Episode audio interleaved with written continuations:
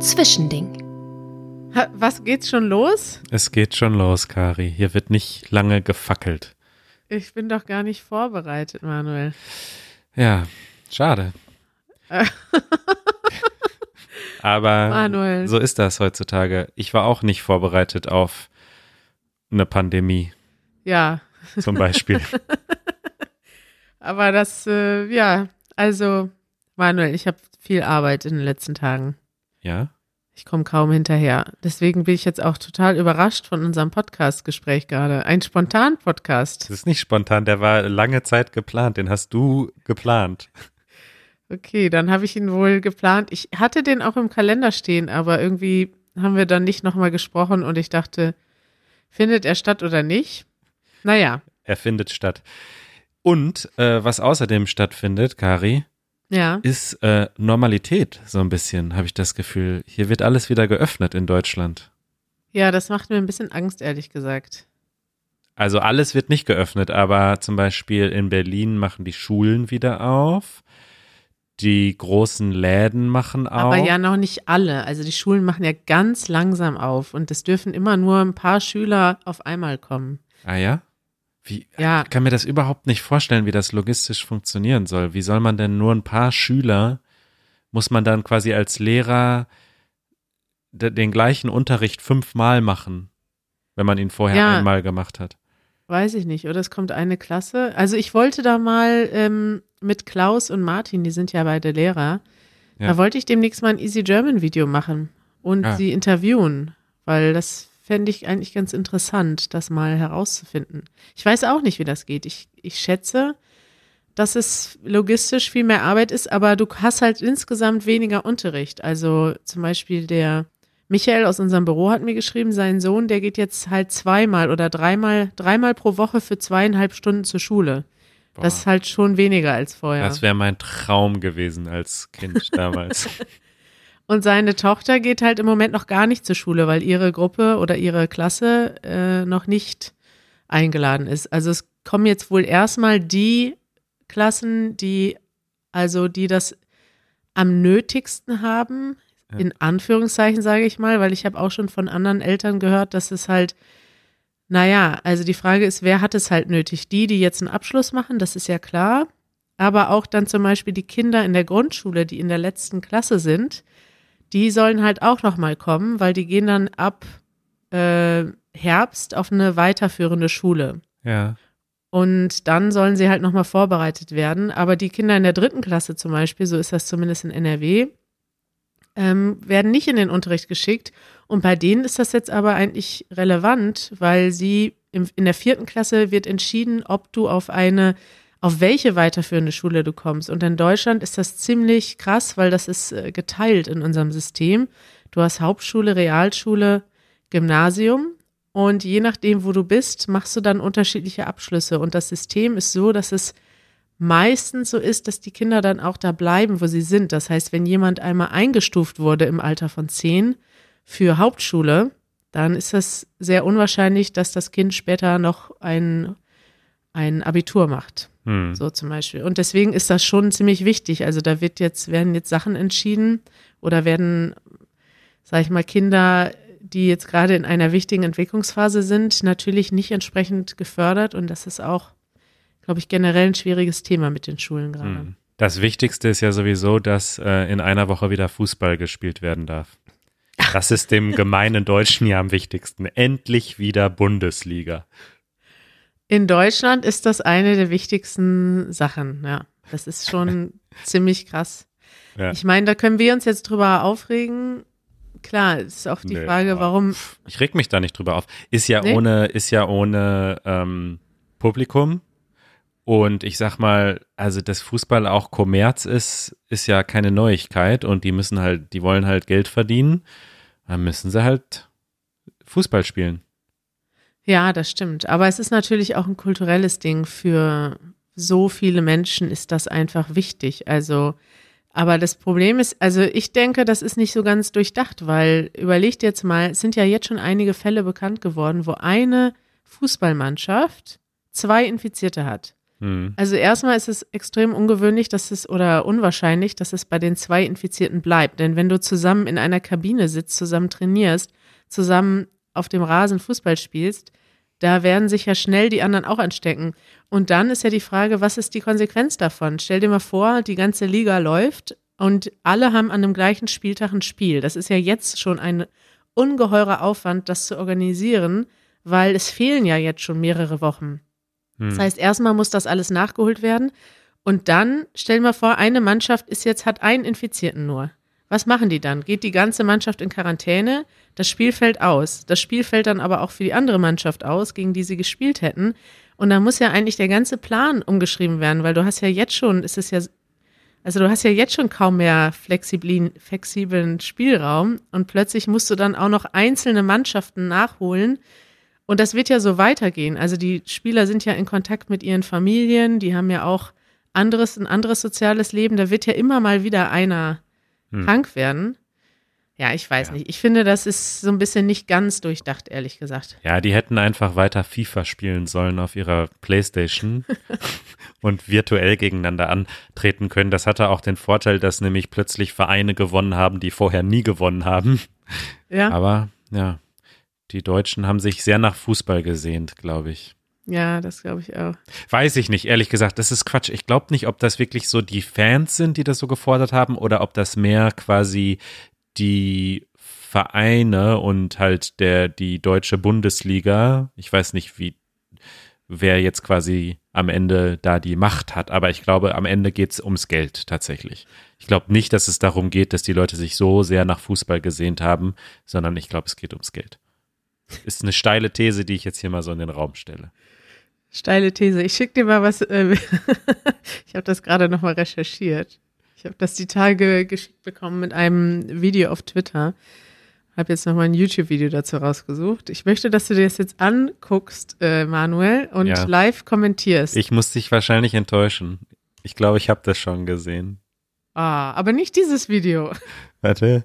Oh, jetzt hast du mir das in Skype geschickt. Jetzt muss ich erstmal wieder rausfinden, wie man in Skype die Nachrichten findet. Ich kann es dir auch Warte. schicken. Nee, ich hab's. iMessage. Ich hab's. Ich hab's. Ich schick's dir jetzt auf allen Kanälen. So, warte. Also, es lädt.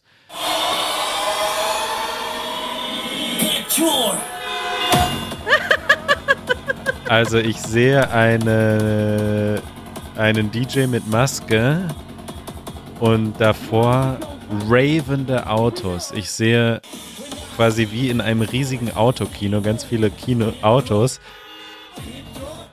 und die hupen im Takt und blinken ihre Lichter im Takt und in den Autos sitzen die Leute und zappeln ab. Autodisco in Im Index in Schüttorf. wo ist das denn? Das ist, äh, weiß nicht, Klaus sagte, das wäre in der Nähe da, wo er aufgewachsen ist, im Emsland vielleicht so. Ich schau mal, also irgendwo im Nordwesten Deutschlands. Ja. Ja, Genial. da gibt's die, äh, gab's jetzt äh, am 1. Mai die erste Autodisco. Da haben, da sind alle Leute in einer, in Reihen, haben die sich hingestellt mit ihren Autos und äh, vorne spielte ein DJ Techno, haben wir Ja. ja, gerade gehört. Und dazu haben dann die Autos gehupt. Und das ist für mich so, das ist so, man sagt ja immer, die Deutschen haben keine gute Musikszene und keine Kultur, abgesehen von der klassischen Szene. Da will ich mich jetzt, da will ich nicht drüber sprechen, da werde ich später wieder korrigiert sonst. Aber man muss mal sagen, das ist wirklich, also ich finde das schon ziemlich zum Lachen, weil das ist halt, für mich ist das wirklich so die deutsche Musikszene. Scooter, Rammstein und die Autodisco in Schüttorf. Das ist im Prinzip das, was Deutschland musikalisch zu bieten hat. Ja. Ausgeklammert die klassische Musik. Und die Ärzte. Ja, gut, die Ärzte sind jetzt für mich auch nicht die Hochkultur, aber Ach das darf ich hier nicht so laut sagen. Das darfst du nicht sagen. Mhm. Ja, witzig, also verrückt. Aber irgendwie auch eine gute Idee, finde ich. Also kreativ. Ja, kreativ, ne? Also es verbindet alles, was die Deutschen lieben. Autos, Techno und Hupen. Oh Mann. ich nehme das nochmal zurück. Die Ärzte sind natürlich besser als, ähm, als äh, Scooter und Rammstein. Oh, das freut mich jetzt aber, dass du das gesagt hast. Ich wollte jetzt, ich wollte jetzt nicht auf eine Ebene heben. ich wollte dich auch nicht verletzen durch meinen Kommentar, Manuel. Das ist gut, dass du das nochmal gesagt hast. Ja. Die beste Band der Welt. Ja, was gibt's noch zu berichten? Ich weiß nicht, ich hatte noch einige. Ich, ah, ich habe noch eine tolle Geschichte. Ah, ja, Ich, du auch? ja, du zuerst und dann wollte ich noch was erzählen. Fang du mal an, dann trinke ich einen Schluck Wasser in der Zeit. Also meins geht nur ganz kurz, aber wusstest du, dass, also heute ist ja Donnerstag, der 7. Mai und morgen ist Freitag, der 8. Mai und morgen ist ein Feiertag in Berlin, allerdings ein einmaliger Feiertag, der ist nur in diesem Jahr. Ja. Weißt du warum? Ja, aufgrund des 75-jährigen Endes des Zweiten Weltkriegs. Genau, beziehungsweise der Befreiung von Deutschland oder anders ausgedrückt, der Kapitulation der Wehrmacht. Ja, genau. Also Ende des, also offiziell heißt er, glaube ich, ich, ich habe gerade gestern habe ich das nämlich äh, Jeremy erzählt und bei ihm stand das in Englisch im Kalender und er hat ein bisschen darüber gelacht, dass es sehr kompliziert ausgedrückt war. Da stand irgendwie the 75th anniversary of the end of the Second World War oder sowas. Ja. Aber ja, ich weiß gar nicht, was morgen stattfindet, weil aufgrund von Corona wird wahrscheinlich nicht so viel stattfinden. Aber die Supermärkte haben zu. ich finde das gut, dass es so einen Feiertag gibt. Und ich finde das auch ein bisschen schade, dass es gar keinen Feiertag gibt, an dem, also ist ja auch historisch erklärbar. Es, nach dem Zweiten Weltkrieg war das erstmal sowieso äh, ein, ein tiefer Schock. Und natürlich war der Zweite Weltkrieg in erster Linie ist der mit Scham behaftet, natürlich bis heute. Und deswegen wurde der gar nicht so sehr, also das Ende des Zweiten Weltkrieges gar nicht so positiv gesehen in Deutschland, weil das erstmal die Erinnerung an die Schande ist, sozusagen. Ja. Während in anderen Ländern sind diese Tage, 4., 5. Mai, ja Feiertage, zum Beispiel in den Niederlanden, in, ich weiß gar nicht wo noch, in Frankreich. Also da sind das ja Tage, an denen regelmäßig gedacht wird. Und ausgerechnet Deutschland hat eben keinen Tag, an dem man regelmäßig daran erinnert wird, dass der Zweite Weltkrieg aufgehört hat oder überhaupt existiert hat. Man wird natürlich sowieso als Deutscher ge- genug daran erinnert, aber ich finde es schade, weil so ein Feiertag hat ja auch irgendwas, ähm, ja, hat ja auch, der verleiht dem Ganzen ja eine gewisse Wichtigkeit und, und Relevanz irgendwie im, im Ja. Alltag, dass man mal kurz innehält. Ja. Aber insofern ist Berlin da ja fortschrittlich, dass sie zumindest das mal dieses Jahr gemacht haben, zum 75. Jubiläum. Und Berlin ist ja auch das einzige Bundesland, was ähm, permanent den Weltfrauentag, den 8. März, zum Feiertag gemacht hat. Stimmt. Ja, das ist komisch, dass wir eigentlich diese föderale, also ich meine, wir haben natürlich, die föderale Struktur hat ja auch Vorteile in Deutschland, also dass wir verschiedene Bundesländer mit unterschiedlichen Regeln haben.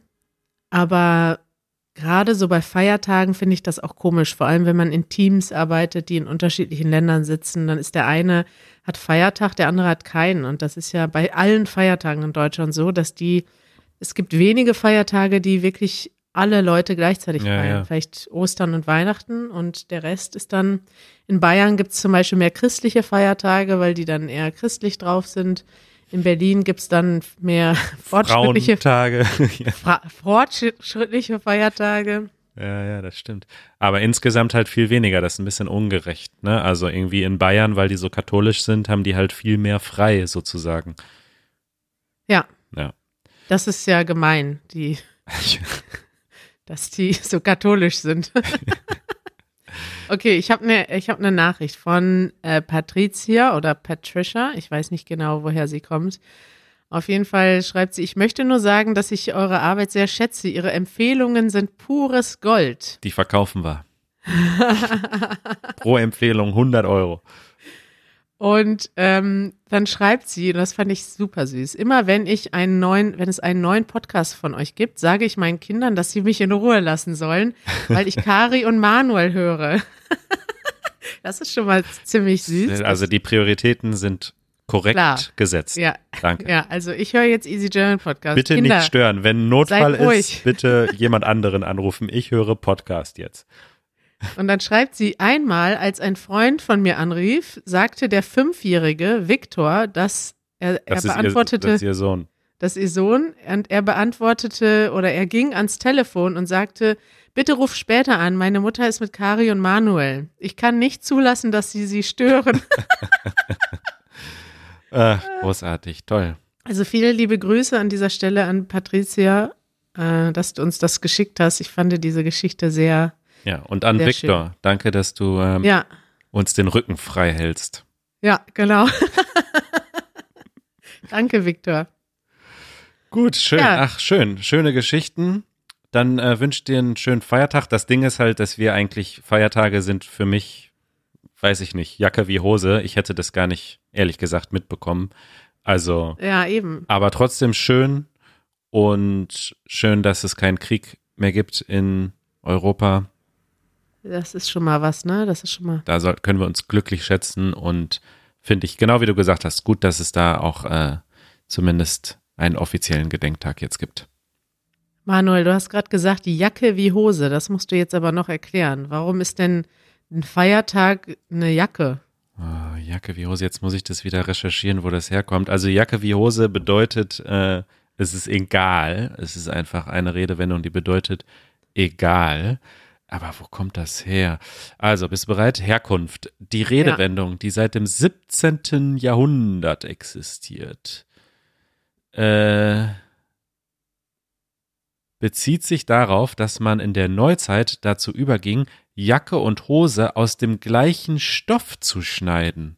Das Ja. ist ja interessant. Das heißt, zwischen den beiden Kleidungsstücken, zwischen der Jacke und der Hose, äh, gab es, was den Stoff anbelangt, keinen Unterschied mehr. Davor war die Jacke nämlich aus einem gekürzten Rock oder Mantel, die Hose waren eigentlich Strümpfe. Aha. Also, es Aha. geht um den Stoff. Und wenn etwas Jacke wie Hose ist, dann ist es quasi egal, weil es ist der gleiche Stoff. Mein Ich finde das, ich finde das so äh, toll und ein bisschen außergewöhnlich, dass es in der deutschen Sprache so viele Sprichwörter gibt, die wir seit hunderten Jahren haben und das, wir wissen das nicht mal. Ja, und dass kein Mensch auch weiß, was das bedeutet. Wir sagen das Wir sagen das einfach. keine ja. Ahnung, wo das herkommt oder was das bedeutet, ist uns auch völlig egal. Aber hier im Podcast, im Easy German Podcast, da klären wir euch auf. Darf ich dir noch ein zweites erzählen, Unbedingt. was du wahrscheinlich häufiger benutzt oder vielleicht, ich weiß nicht, benutzt du das? Das geht auf keine Kuhhaut. Seltener. Seltener. Ich benutze das, weil das so witzig klingt. Also wenn etwas, ähm, ein, also wenn etwas schockierend ist oder außergewöhnlich oder man sagen möchte, boah, das ist ja krass, dann kann man sagen, das geht auf keine Kuhhaut. Also das kann man überhaupt nicht verstehen, dass das so, so verrückt oder außergewöhnlich ist das. Und das kommt daher, dass man im, im Mittelalter, glaube ich, auf Kuhhäute geschrieben, also Kuhhäute waren ein, ein Weg zu schreiben, also man konnte darauf schreiben und man hat dort seine Sünden aufgeschrieben irgendwann mal. Moment, auf die lebende Kuh? Nein, auf, natürlich, die Kuh wird getötet, man isst das Fleisch und man benutzt ja alles von dem Tier. Also man benutzt auch die Haut, daraus wird dann Fell gemacht oder eben offensichtlich hat man darauf geschrieben. Ah ja, hier ist ein Bild auf Victionary. Da sieht man's. Von der Interessant. Kuhhaut. Hm. Ja, auf jeden Fall hat man, es war wohl üblich, dass man seine Sünden aufschreiben musste und auf, man hat das auf eine Kuhhaut geschrieben. Und wenn man in seinem Leben zu viel gesündigt hat, also zu viel böse Sachen gemacht hat, dann war das so krass, das ging auf keine Kuhhaut mehr drauf. Also dann hast du zu viel schlimme Sachen gemacht und ähm, ja, die kann man nicht mehr auf eine einzelne, auf eine einzelne, einzige Kuh schreiben. Ich verstehe es. Also das bedeutet, wir müssen noch mal sagen, was jetzt die, was, wann man das eigentlich benutzt. Also man benutzt es, wenn jemand richtig was Schlimmes macht. Wenn man auch sagen würde, das ist eine Frechheit. Ja, oder wenn etwas krass oder verrückt ist. Heutzutage ist das mehr übertragen, ja.